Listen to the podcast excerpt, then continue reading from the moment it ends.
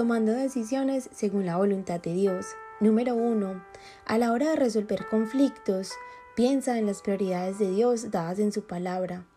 Número 2. A la hora de tomar decisiones, no te bases en tus emociones. Para, tómate tu tiempo, pregúntale a Dios y actúa conforme a su voluntad. Colosenses 4, 5 al 6 dice, Vivan sabiamente entre los que creen en Cristo y aprovechen al máximo cada oportunidad, que sus conversaciones sean cordiales y agradables, a fin de que ustedes tengan la respuesta adecuada para cada persona. Número 3. Planea. Desarrolla un plan conforme al Señor. Para planear necesitas la mente y necesitas planear según las prioridades dadas por Dios. Número 4. Organiza. Preparar el plan establecido pensando detenidamente en cada detalle para un buen desarrollo. La organización nos da sanidad mental en medio de nuestra vida tan ocupada. Número 5. Sé la reina del horario. Es el proceso de arreglar en orden una lista de tareas con un fin específico. Planear determina lo que necesito hacer. Organizar determina cómo hacerlo. El horario determina cuándo hacerlo. En esto necesitas administrar tu mente. Mira lo que dice Romanos 12:2. No imiten las conductas ni las costumbres de este mundo, más bien dejen que Dios los transforme en personas nuevas al cambiarles la manera de pensar. Entonces aprenderán a conocer la voluntad de Dios para ustedes, la cual es buena, agradable y perfecta. Un ama de casa es la persona que administra el hogar Supervisa el hogar, el lugar donde viven, supervisa las finanzas, supervisa la educación de los niños, supervisa la salud de los niños y de toda la familia, supervisa el calendario social. La mujer de Proverbios 31 ha desarrollado la capacidad mental para estar atenta a todo lo que ocurre en su hogar, como lo dice Proverbios 31-27. Lee la Biblia. La mejor manera de guardar la mente es leyendo la Biblia porque la palabra de Dios causa que pienses pensamientos piadosos. La palabra de Dios causa que veamos la vida, nuestros roles y toda situación a través de los lentes de la palabra de Dios. Tu manera de pensar debe ser transformada todos los días a través de la lectura diaria de la Biblia. Memoriza la Biblia. La Biblia es una luz que me guía. La Biblia es una vara que me corrige. La Biblia es un callado que me guía. La Biblia es un espejo que me revela. La Biblia es un banquete que me alimenta. El desarrollo mental debe ser progresivo. Desarrollalo a través de establecer metas. Una meta es algo en lo que te enfocas en el presente para un fin futuro. Establecer metas es un ejercicio mental poderoso. Las metas te dan motivación. Las metas reflejan tu futuro ideal. Las metas te dan energía, las metas hacen que los sueños se conviertan en una realidad. Desarrolla tu mente a través de la lectura. Leer es la manera más rápida de desarrollar tu mente, a través de pensamientos frescos y bíblicos. Lee libros que te ayuden a crecer. Desarrolla tu mente a través de tus habilidades laborales. Presenta al Señor Jesucristo tu trabajo, sea el que sea, pero hazlo de la mejor manera y hazlo con excelencia para que siempre tus habilidades crezcan y se desarrollen. Mira lo que dice Filipenses 3 del 13 al 14. Hermanos, yo mismo no pretendo haberlo ya alcanzado, pero una cosa hago, olvidando ciertamente lo que queda atrás y extendiéndome a lo que está adelante. Prosigo a la meta, al premio del supremo llamamiento de Dios en Cristo Jesús prepárate. No sabemos cuándo Dios nos va a usar con nuestros únicos dones, pero nuestra responsabilidad es prepararnos y continuamente crecer, dedicando tiempo y energía, porque somos hechura suya, creados en Cristo Jesús para buenas obras, las cuales Dios preparó de antemano para que anduviésemos en ellas. Efesios 2:10. Por último, comparte. Retenemos hasta 100% de lo que enseñamos, así que comparte con otras mujeres lo que sabes acerca de vivir conforme a la palabra de Dios. Sé mentora de alguien, pasa la antorcha. Debo ser esa maestra del bien que dice Tito 2.3. Sé selectiva y constante. El uso de la mente es una decisión, tu decisión. Si has decidido vivir una vida piadosa, entonces decide poner en tu mente todo lo que te haga caminar en esa dirección. Sé cuidadosa de tu mente, está alerta de lo que piensas, sé vigilante, selectiva de tus pensamientos, guarda tu mente y tu corazón. Amén. No se dan cuenta de que en una carrera todos corren, pero solo una persona se lleva el premio, así que corran para ganar. Todos los atletas se entrenan con disciplina, lo hacen para ganar un premio que se desvanecerá, pero nosotros lo hacemos por un premio eterno. Por eso yo corro cada paso con propósito. No solo doy golpes al aire, disciplino mi cuerpo como lo hace un atleta, lo entreno para que haga lo que debe hacer. De lo contrario, temo que después de predicarles a otros, yo mismo quede descalificado. Primera de Corintios 9, del 24 al 27.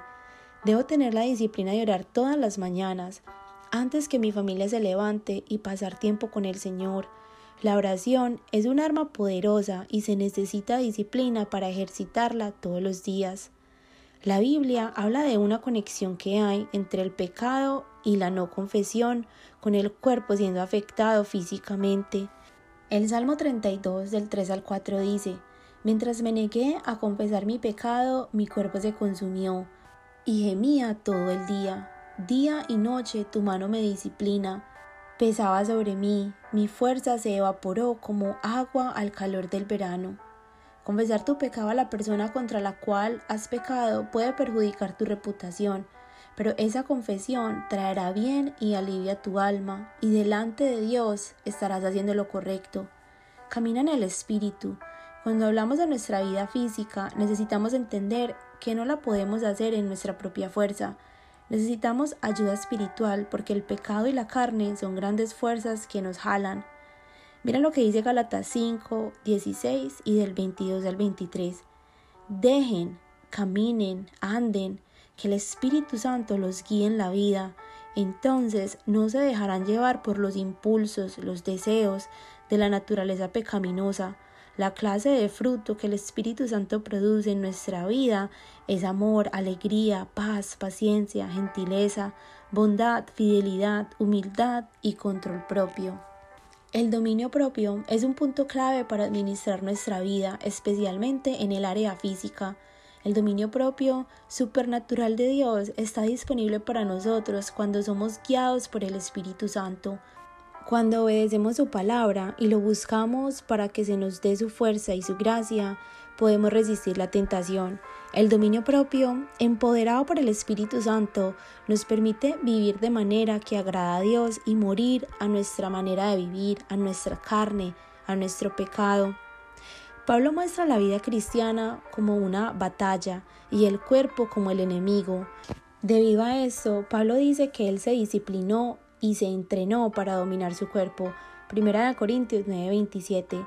Pablo practicó la negación propia como un atleta, negándose a sí mismo a perder tiempo, a volverse perezoso o perder de vista su llamado. Pablo estaba en forma para la batalla, estaba energético y vigoroso. El secreto de la disciplina de Pablo era su meta, agradar a Dios por encima de sus deseos personales. Necesitamos ser moderados en toda nuestra manera de vivir, es decir, necesitamos vivir con dominio propio. Nada nos puede controlar, por el contrario, nosotros debemos dominar nuestra mente, cuerpo, espíritu, y esto solo se logra a través del dominio propio. La comida, las pasiones, las posesiones, las emociones, las personas, nada de esto nos debe dominar. Necesitamos la moderación, es decir, el dominio propio, para decir no cuando una de esas tentaciones nos quiera dominar. Pablo explica que la piedad es buena para todas las cosas, mientras que el ejercicio corporal nos ayuda y beneficia un poco mientras estamos en esta tierra. ¿Cuáles son los beneficios de ejercitar tu cuerpo?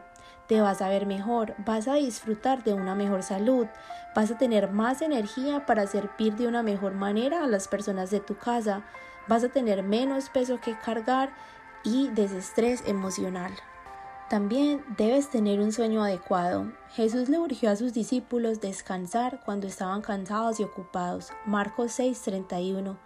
Cuida lo que comes. La comida es la forma en la que Dios nos da energía y salud para cumplir con nuestro llamado. Mantén un horario. Una rutina permite que trabajemos a un ritmo constante en el día sin tener que hacer las cosas aceleradamente y terminar todas las tareas del día. Cuando mi horario refleja las prioridades de Dios, entonces nunca estaremos ocupadas para cumplir con el plan de Dios para nuestro día a día en nuestra vida. Cuida tu apariencia exterior. Cuidar nuestra apariencia también requiere de disciplina y de tiempo. Sara era llamada de hermosa apariencia, Génesis 12:11.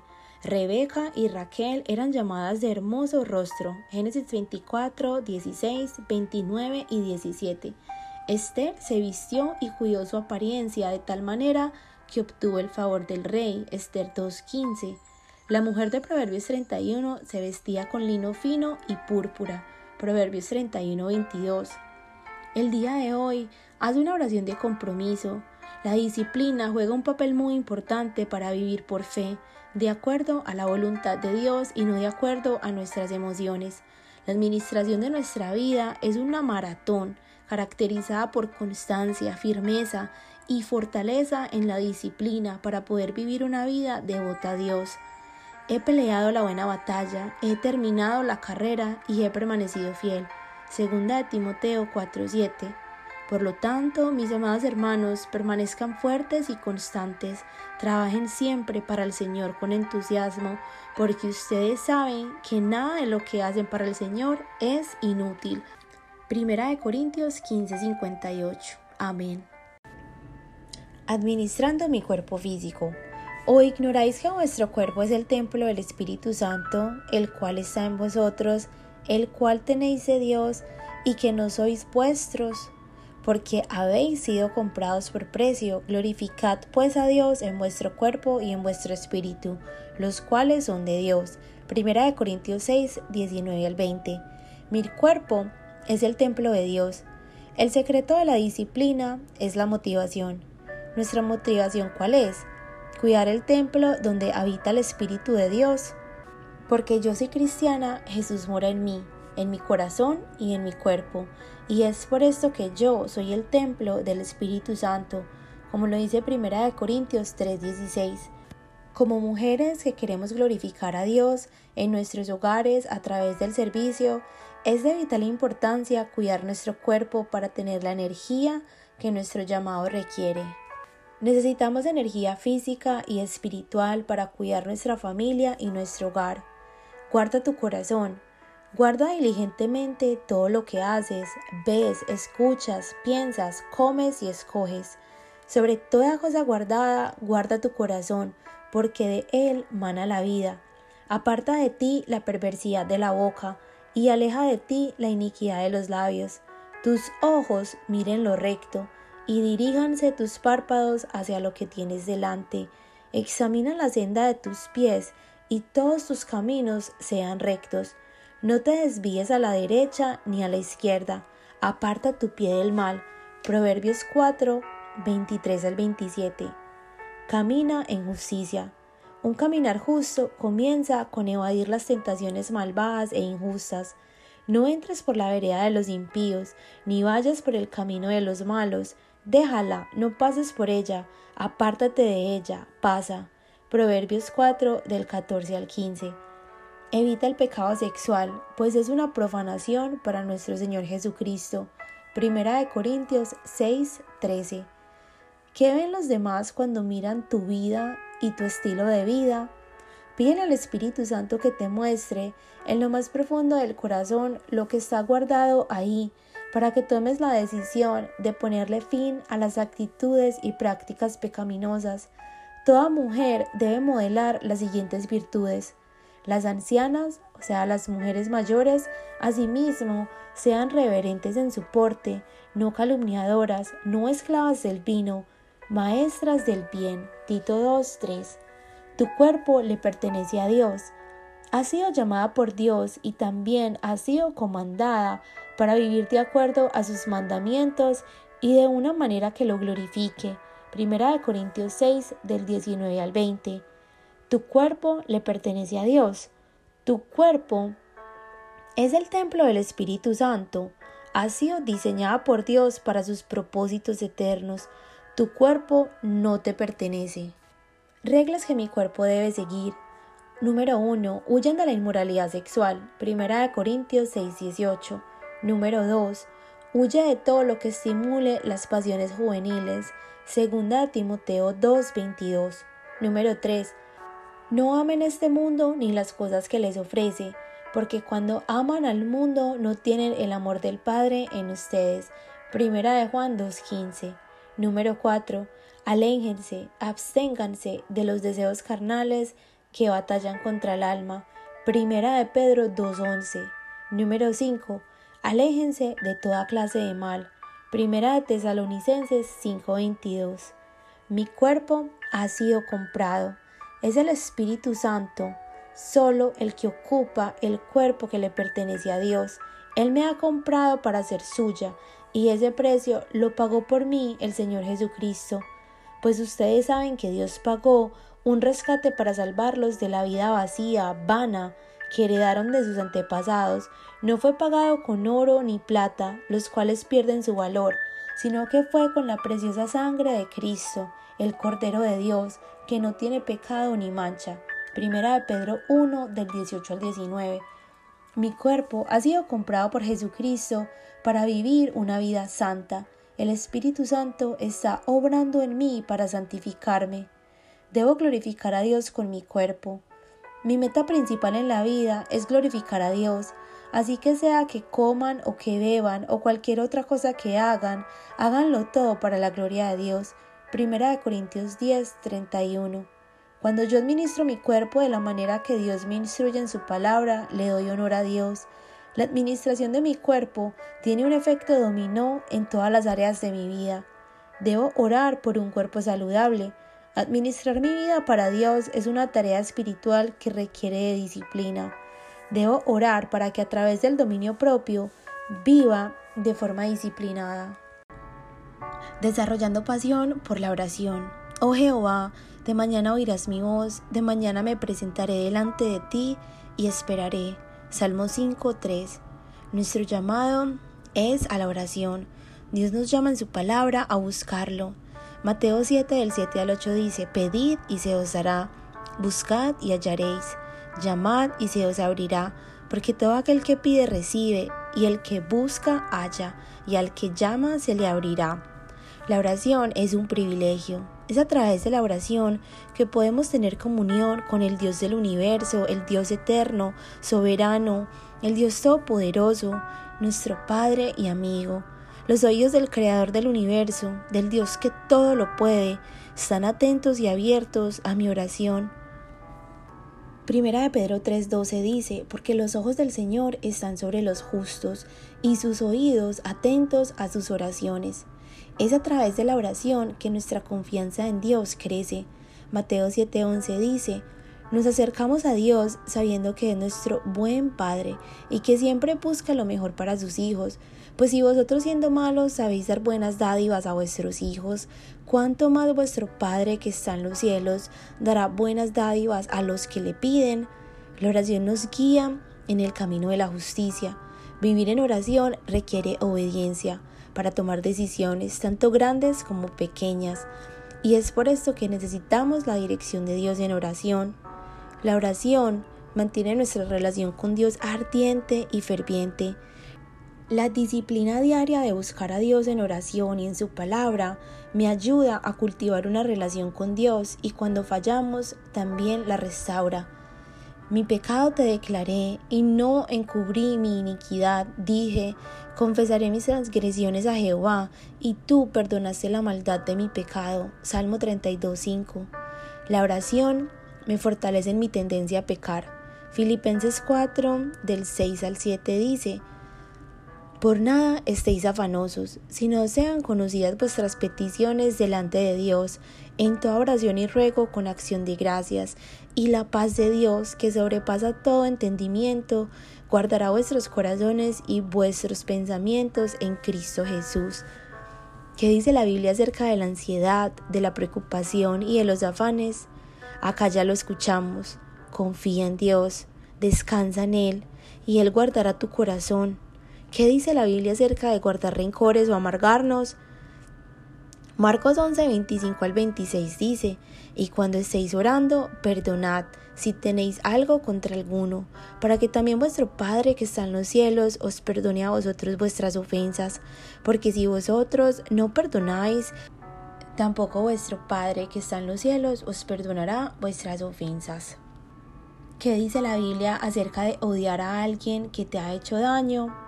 Pero yo os digo, amad a vuestros enemigos, bendecid a los que os maldicen, haced bien a los que os aborrecen, y orad por los que os ultrajan y os persiguen. Mateo 5:44. Entonces, ¿cómo debemos orar? Regularmente, respetuosamente, humildemente.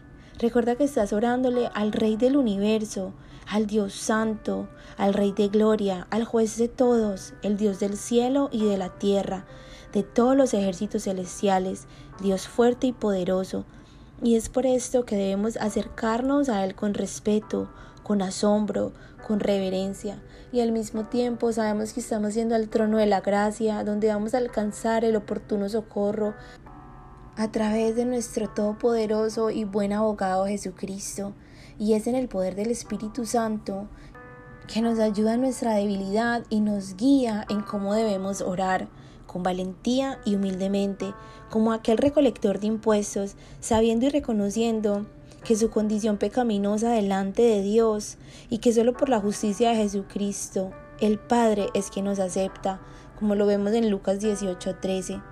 Y la oración debe ser una disciplina en nuestra vida, una disciplina espiritual, a través del cual Dios nos hace más como Cristo, debemos ayunar, debemos leer la Biblia, debemos desarrollar esta disciplina de oración a través de ciertos pasos. Número uno, haz un compromiso de ser fiel todos los días y buscar el rostro del Señor en oración. Dile Dios, yo me comprometo por los siguientes 10 años de mi vida, si tú me lo permites, a desarrollar una vida de oración significativa y creciente. Recuerda que la oración no es una opción, la oración es un mandamiento y yo debo proponerme a orar todos los días a solas con el Señor, porque algo es mejor que nada y siempre debo proponerme a orar más. Y niégate a perder un día de oración, así como un músculo, la oración debe ejercitarse todos los días para que cada vez crezca más fuerte. Amén. Viviendo bajo la prioridad de la palabra de Dios. Es necesaria la disciplina a la hora de desarrollar pasión por la palabra de Dios. Niégate a perder un día. Haz tu primera disciplina la decisión de ser fiel en solo una cosa, pasando una porción de tu día leyendo la Biblia. Necesitamos guardar la palabra de Dios en nuestro corazón y mente todos los días de nuestra vida. Job 23:12 dice, Del mandamiento de sus labios nunca me separé, guardé las palabras de su boca más que mi comida. La palabra de Dios debe tener una prioridad más alta que la comida para nuestro cuerpo. Orar cuando me acerque a la palabra de Dios. Debo pedirle al Espíritu Santo que me ilumine su palabra para ministrar mi espíritu y mi alma, para que Él abra mis ojos y mire las maravillas de su ley, como lo dice el Salmo 119, 18. Y debes tomar la palabra de Dios en varias formas, porque las palabras de mi boca y la meditación de mi corazón sean de tu agrado, Señor, mi roca y mi redentor. Salmo 19, 14. Debo saturarme todos los días con la palabra de Dios, memorizar cada versículo, memorizar un versículo por día, por semana. En la Biblia encontramos todo lo que necesitamos para vivir de la manera que agrada al Señor. La palabra de Dios inclina nuestro corazón hacia Dios y nos capacita para tomar decisiones conforme a la voluntad de Dios rinde cuentas. Declara tus intenciones a aquellos que se preocupan por ti y que están dispuestos a hablarte la verdad a tu corazón. Despiértate antes que tu familia, antes de que tu esposo y hijos despierten, asegúrate de pasar tiempo con el Señor para que cuando ellos despierten tú ya estés llena del fruto del Espíritu. Recuerda que Dios te pide que te mantengas firme solo por este día. Enseña a tus hijos, asegúrate de pasar tiempo con tus hijos todos los días en la palabra de Dios. Debes sacar tiempo en tu horario para cumplir con tu llamado como mamá cristiana de enseñar la ley de Dios a tus hijos. Debes comprometerte con todo tu ser a cumplir cada uno de estos mandamientos que hoy te entrego. Repíteselos a tus hijos una y otra vez. Habla de ellos en tus conversaciones, cuando estés en tu casa y cuando vayas por el camino, cuando te acuestes y te levantes. Deuteronomio 6 del 6 al 7. Ten la meta de levantarte. Haz lo que tengas que hacer para asegurarte de que pases tiempo a solas con el Señor Propone en tu corazón pasar cada día más tiempo con Dios. Algo es mejor que nada y siempre busca más tiempo. Propone en tu corazón no pasar más tiempo en actividades recreativas que en la palabra de Dios. Porque Colosenses 3, 23 al 24 dice, y todo lo que hagáis, hacedlo de corazón como para el Señor y no para los hombres, sabiendo que del Señor recibiréis la recompensa de la herencia, porque a Cristo el Señor servís. Tu meta es hacer tu trabajo en casa a la manera de Dios y en su poder. Y para lograr eso se requiere tiempo a solas con el Señor. Juan 15:5 Yo soy la vid, vosotros los pámpanos. El que permanece en mí y yo en él, éste lleva mucho fruto, porque separados de mí nada podéis hacer. Aun cuando estemos ocupados con las tantas responsabilidades del día a día, tenemos que aprender a esperar en Dios y buscar su presencia en la palabra cada mañana. La administración del tiempo es realmente algo espiritual. Es por eso que debemos tener y desarrollar la disciplina diaria que nos apasione más por el Señor y nos equipe para vivir en el centro de su voluntad. Para esto te voy a dar tres pequeños pasos. Paso número uno, pasar tiempo con el Señor, en oración y en su palabra. Este tiempo es el más importante y el mejor invertido. Paso número 2. El primer tiempo. La primera disciplina que debemos implementar inmediatamente es empezar los primeros minutos de cada día leyendo la Biblia. Proverbios 3 del 9 al 10 dice, Honra a Jehová con tus bienes y con las primicias de todos tus frutos, y serán llenos tus graneros con abundancia, y tus lagares rebosarán de mosto. El mismo resultado ocurre en el ámbito espiritual. Somos bendecidas en nuestro espíritu y en nuestra vida práctica cuando ponemos a Dios primero. Paso número 3. Tiempo temprano. Dios, Dios mío eres tú, de madrugada te buscaré, mi alma tiene sed de ti, mi carne te anhela, en tierra seca y árida donde no hay aguas. Salmos 63, 1. Oh Jehová, de mañana oirás mi voz, de mañana me presentaré delante de ti y esperaré. Salmo 5, 3. Necesitamos comprometernos delante de Dios a pasar el primer tiempo del día con Él, antes de que comiencen las demandas diarias de nuestras horas y de nuestra energía. Abre la palabra de Dios, como lo dice el Salmo 33:11. El consejo de Jehová permanece para siempre, los pensamientos de su corazón por todas las generaciones.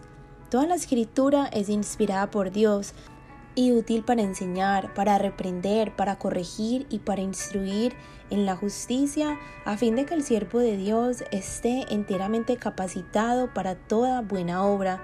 Segunda de Timoteo 3, 16 y 17. La palabra de Dios me enseña. En la Biblia Dios nos enseña, nos guía, nos da la energía para vivir de acuerdo a su voluntad día a día. La palabra de Dios me reprende. La palabra de Dios habla directamente a mi corazón y me muestra comportamientos, prácticas o actitudes que no cumplen con su estándar, con su estándar según la palabra de Él porque la palabra de Dios es viva y eficaz, y más cortante que toda espada de dos filos, y penetra hasta partir el alma y el espíritu, las coyunturas y los tuétanos, y discierne los pensamientos y las intenciones del corazón. Hebreos 4, 12. La palabra de Dios corrige, enmienda y me instruye. La Biblia tiene el poder tanto para mostrarme mi pecado como para levantarme y seguir adelante nos restaura a la condición que Dios tiene en mente. La palabra de Dios nos equipa. La Biblia nos da lo que necesitamos para cumplir con el llamado que Dios nos ha dado en casa primeramente y después en la iglesia. Su palabra nos da el poder, nos energiza a través de su Espíritu Santo para cumplir con las demandas del servicio al Señor y a los demás. La palabra de Dios me guía, me muestra la voluntad del Padre, el camino correcto y nos evita escoger el camino equivocado. La Biblia nos guía para administrar nuestro tiempo a la manera de Dios. El Salmo 119, 105 dice, Lámpara es a mis pies tu palabra y lumbrera a mi camino. La palabra de Dios me anima. Camina durante el día con Dios y Jehová va delante de ti, Él estará contigo, no te dejará ni te desamparará, no temas ni te intimides. Deuteronomio 31, 8. Conversa con Dios en tu mente, concluye tu día con Dios, acuéstate en la noche con Dios. Salmo 4.8 dice, en paz me acostaré y asimismo dormiré, porque solo tú, Jehová, me haces vivir confiado. Yo me acosté y dormí y desperté porque Jehová me sustentaba. Salmo 3, 5. Alma mía, en Dios solamente reposa, porque de Él es mi esperanza. Él solamente es mi roca y mi salvación. Él es mi refugio, no resbalaré. En Dios está mi salvación y mi gloria. En Dios está mi roca fuerte y mi refugio. Salmo 62, 5 al 7. Amén. Un corazón que obedece. Hechos 13:22 dice, He hallado a David, hijo de Isaí, varón conforme a mi corazón, quien hará todo lo que yo quiero. El corazón en el que Dios se deleita es un corazón obediente, cooperador y que le responde a Él y a sus mandamientos. El Salmo 27.1 dice, El Señor es la fortaleza de mi vida. Con humildad, David dependía de Dios, confiando en Él y reconociéndolo una y otra vez. Proverbios 4, 23 y 26 dice, Sobre toda cosa guardada, guarda tu corazón, porque de él mana la vida. Examina la senda de tus pies y todos tus caminos sean rectos. Dios nos llama a cuidar nuestro corazón y seguir las sendas establecidas por Él. Un corazón que responde a Dios y a sus caminos conducirá hacia una vida de obediencia. La clave es que nuestro corazón esté en estar en los caminos de Dios. Concéntrate en hacer lo que es correcto. Proverbios 3:6 dice, Reconócelo en todos tus caminos y Él enderezará tus veredas. Santiago 1:5 dice, Si alguno de vosotros tiene falta de sabiduría, pídala a Dios y le será dada. Santiago 4:17 dice, que al que sabe hacer lo bueno y no lo hace, le es pecado. Romanos 14:23 dice, pero el que duda cómo organizar mis relaciones de acuerdo con la voluntad de Dios. Proverbios 17:17 17 dice, un amigo es siempre leal y un hermano nace para ayudar en tiempo de necesidad. Nuestra necesidad por compañía viene desde el principio de la creación. En Génesis 2.18 Dios nos dice, no es bueno que el hombre esté solo, haré una ayuda ideal para él. Aquí tenemos el principio de una unidad social, una pareja. Dios nos ha dado mandamientos y también instrucción en su palabra para nuestras relaciones. Prioridades de nuestras relaciones. Número uno, el matrimonio. Mi esposo debe recibir la mayor inversión de mi tiempo. Esas mujeres mayores tienen que instruir a las más jóvenes a amar a sus esposos. Tito 2.4. Este amor es un amor de amistad. Yo debo amar a mi esposo como mi mejor amigo, como un amante íntimo, como la novia del rey Salomón debe ser nuestro corazón por nuestros esposos. Mira lo que dice Cantar de los Cantares 5.16 mi amante y mi amigo. Mi amistad con mi esposo debe ser una prioridad y debe ser mi meta número uno. Prioridad número dos, nuestros hijos. Dios en su palabra, en Tito 2.4, también nos instruye a amar a nuestros hijos. Nuestro amor, tiempo y energía debe girar y concentrarse en nuestro esposo e hijos. Ten cuidado de cómo manejas el tiempo, porque el tiempo no tiene precio y nunca vuelve. Es por eso que debes administrarlo de la manera correcta y honrando a Dios. Prioridad social número 3. Padres y suegros. Tanto mis padres como mis suegros deben recibir una porción significativa de mi tiempo. Es mi deber como hija de Dios. La Biblia enseña que debemos honrarlos y respetarlos por su posición. Honra a tu padre y a tu madre. Ese es el primer mandamiento que contiene una promesa. Si honras a tu padre y a tu madre, te irá bien y tendrás una larga vida en la tierra. Efesios 6, del 2 al 3. Dios está interesado en nuestra relación con nuestros padres y si estamos casadas, la misma atención debe ser dada a los padres de nuestro esposo. Como cristianas, estamos llamadas a nutrir nuestras relaciones con nuestros padres y suegros, pues estas conexiones familiares han sido ordenadas por Dios. Mi madurez espiritual es revelada a través de mi relación con mis padres y con mis suegros. Dios me ha dado toda la gracia, todo el amor y todos los recursos necesarios para podernos llevar bien con los demás. Prioridad social número 4. Sobrinos. Como tía cristiana, debo impactar la vida de mis sobrinos, amándolos y orando por ellos. Prioridad social número 5. Hermanos. Debo cultivar mi relación con mis hermanos de una manera eficaz y con propósito. De la misma manera, si tengo cuñados o cuñadas, debo orar por ellos y por sus necesidades e involucrarme en sus vidas de una manera positiva y con respeto. Prioridad social número 6. Amigos en la familia de Dios. Los cristianos son nuestros hermanos y hermanas en Cristo, pues todos los que son guiados por el Espíritu de Dios son hijos de Dios recibieron el Espíritu de Dios cuando Él los adoptó como sus propios hijos. Romanos 8 del 14 al 15. Pautas para una amistad conforme a la voluntad de Dios. Número 1. Amor por el Señor. Debemos tener un corazón que arda de amor por Dios y por su reino. Nuestro corazón debe estar centrado en el Señor, vivir para su gloria, servirle, agradarle y estar disponible para ser usado por Él. Una amistad en el Señor nace cuando las dos personas miran la vida desde la perspectiva de Dios. Número 2. Amor el uno por el otro. Desearle al otro lo mejor. No hay lugar para la envidia ni los celos debido a la posición, éxito o logros del otro. Debemos regocijarnos por el logro del otro y animarnos unos a otros en el Señor. La Biblia nos instruye en Romanos 12:15, alégrense con los que están alegres y lloren con los que lloran. Debemos animar lo mejor del otro, levantar al otro espiritualmente y más cerca de Dios. Debemos darle lo mejor al otro, debemos ser leales, proteger, asegurar y corregir. En todo tiempo ama al amigo. Para ayudar en la adversidad nació el hermano. El que perdona la ofensa cultiva el amor, el que insiste en la ofensa divide a los amigos.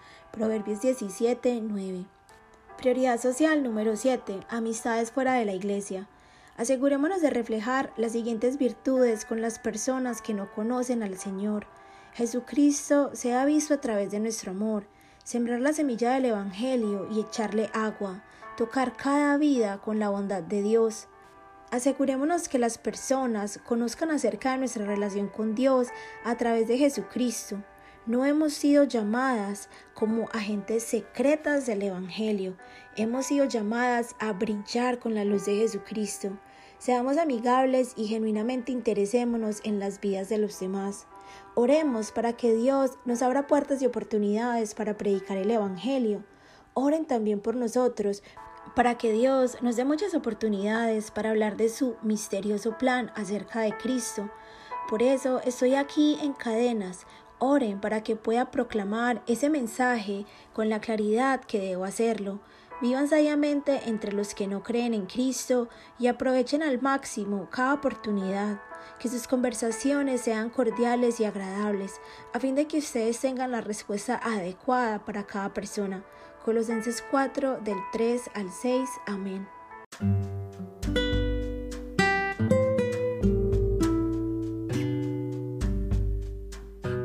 Una de las disciplinas esenciales y más importantes de todo cristiano es permanecer en la palabra de Dios. Jeremías 17:8 dice, porque será como árbol plantado junto a las aguas, que junto a la corriente echará sus raíces. Las raíces no se ven, Cuanto mayor sea la proporción de su vida, de su vida que pase a escondidas en el silencio con el Señor, en reflexión, en oración, en estudio, en programación y en preparación, mayor será la efectividad, el impacto y el poder de la parte pública de la misma. Nuestra efectividad para el Señor también implica soledad y requiere de decisiones sabias. Si Dios ha de ser lo primero en nuestro corazón y la prioridad principal de nuestra vida, entonces tenemos que desarrollar un sistema de raíces que estén profundamente arraigados en Él. Las raíces son para recibir. Cuando nos separamos del mundo para estar con Dios en estudio y en oración, ocurre un intercambio. Recibimos, extraemos, somos alimentados y crecemos. Las raíces son para almacenar. Jeremías 17 del 7 al 8 nos dice que la persona que confía en el Señor será como un árbol plantado junto a las aguas, que junto a la corriente echará sus raíces. Esta alma confiada mostrará varias cualidades. Número 1. No temerá el fuerte calor. Las reservas que ella ha almacenado de la palabra de Dios las sostendrá en medio de las difíciles pruebas. Número 2. Llevará fruto con fidelidad no cesará de dar frutos aún en tiempos de sequía. Debido al alimento almacenado proveniente del Dios mismo, será como un árbol de vida, el cual produce a tiempo e incluso fuera de tiempo en algunas ocasiones, como lo dice el Salmo 1.3. Las raíces son para apoyarse. Cuando tenemos un sistema de raíces sólido, también podremos obtener la fuerza necesaria para estar firmes a pesar de las presiones de la vida. Pero ¿cómo logramos ser personas de extraordinaria resistencia? Número 1. Desarrolla el hábito de acercarte a Dios. Solo a través de la rutina, exponiéndote con frecuencia a la palabra de Dios, es que podemos extraer el alimento necesario para hacer crecer un corazón de fe. Mis buenas intenciones no me van a llevar muy lejos. Es necesaria la disciplina a la hora de buscar la palabra de Dios. Niégate a perder un día. Haz tu primera disciplina, la decisión de ser fiel en una sola cosa, en pasar una porción de tu día leyendo la Biblia. Necesitamos guardar la palabra de Dios en nuestro corazón y en nuestra mente todos los días. Del mandamiento de sus labios nunca me separé. Guardé las palabras de su boca más que mi comida. Job 23:12. La palabra de Dios debe tener una prioridad más alta que la comida para nuestro cuerpo. Debo orar cuando me acerque a la palabra de Dios. Debo pedirle al Espíritu Santo que me ilumine su palabra para que ministre mi espíritu y mi alma, como lo dice el Salmo 119, 18. Abre mis ojos y miraré las maravillas de tu ley. Toma la palabra de Dios en varias formas. Que las palabras de mi boca y la meditación de mi corazón sean de tu agrado, oh Señor, mi roca y mi redentor. Salmo 19, 14. Debo saturarme todos los días con la palabra de Dios. Debo memorizar un versículo cada semana. En la Biblia encontramos todo lo que necesitamos para vivir de la manera que agrada al Señor. La palabra de Dios inclina nuestro corazón hacia Dios y nos capacita para tomar decisiones conforme a su voluntad. Es necesario que rindas cuentas. Declara tus intenciones a aquellos que se preocupan por ti y están dispuestos a decirte la verdad. Despiértate antes que tu familia. Antes de que tu esposo o hijo se despierten, asegúrate de pasar tiempo con el Señor para que cuando ellos despierten tú estés llena del fruto del Espíritu. Recuerda que Dios te pide que te mantengas firme solo por este día. Enseña a tus hijos. Asegúrate de pasar tiempo con tus hijos todos los días en la palabra de Dios. Debes sacar tiempo en tu horario para cumplir con tu llamado como madre o padre cristiano de enseñar la ley de Dios a tus hijos. Debes comprometerte con todo tu ser a cumplir cada uno de estos mandatos que hoy te entrego. Repíteselos a tus hijos una y otra vez. Habla de ellos en tus conversaciones, cuando estés en tu casa y cuando vayas por el camino, cuando te acuestes y cuando te levantes. Deuteronomio 6 del 6 al 7. Ten la meta de levantarte. Haz lo que tengas que hacer para asegurarte que pases tiempo a solas con el Señor. Propone en tu corazón pasar cada día más tiempo con Dios. Algo es mejor que nada y siempre busca más tiempo. Propone en tu corazón no pasar más tiempo en actividades recreativas que en la palabra de Dios. Colosenses 3 del 23 al 24 dice, y todo lo que hagáis, hacedlo de corazón como para el Señor y no para los hombres, sabiendo que del Señor recibiréis la recompensa de la herencia, porque a Cristo el Señor servís. Tu meta es hacer de tu trabajo en casa o de tu trabajo si trabajas fuera de casa, hacerlo a la manera de Dios y en su poder y para lograr esto se requiere tiempo a solas con el Señor. Amén.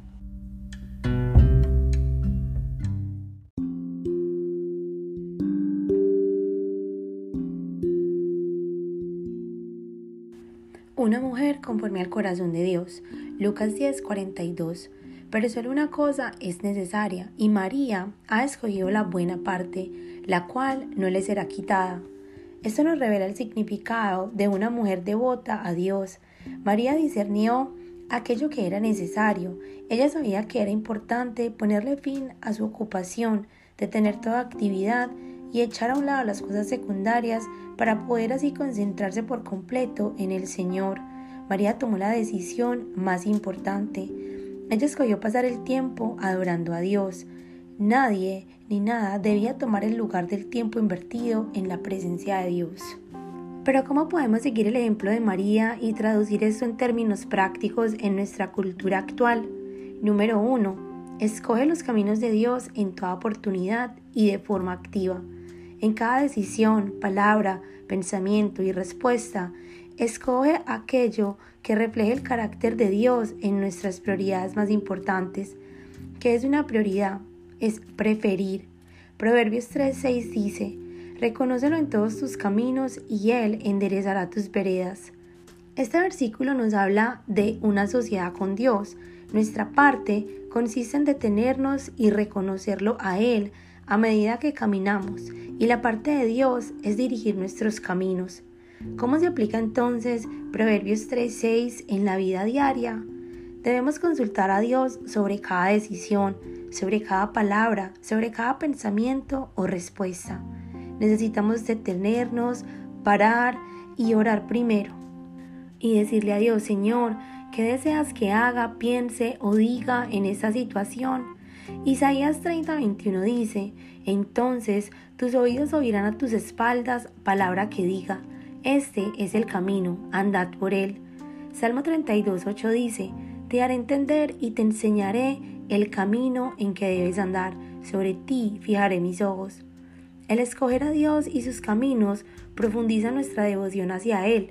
Proverbios 31:30 dice, Engañosa es la gracia y vana la hermosura.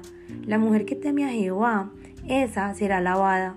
El temor del Señor es estar sobrecogida delante de Él y muerta de miedo de cualquier pecado que pudiera estropear mi vida a esta altura. Y número 2, Comprométete con Dios a diario. Búscalo en su palabra y en oración. Y ora, Señor, te entrego todos mis planes y mis propósitos personales, todos mis deseos y esperanzas personales. Acepto tu voluntad para mi vida y la de mi familia. Me entrego a mí misma, mi tiempo, mi todo, para ser tuya para siempre. Lléname y séllame con tu Espíritu Santo. Úsame como tú deseas, envíame a donde tú desees Obra todos tus deseos en mi vida, cueste lo que cueste, ahora y para siempre. Número 3. Cultiva un corazón ardiente por el Señor. Apocalipsis 3 del 15 al 16 dice, Yo conozco tus obras, que ni eres frío ni caliente. Ojalá fueses frío o caliente, pero por cuanto eres tibio y no frío ni caliente, te vomitaré de mi boca.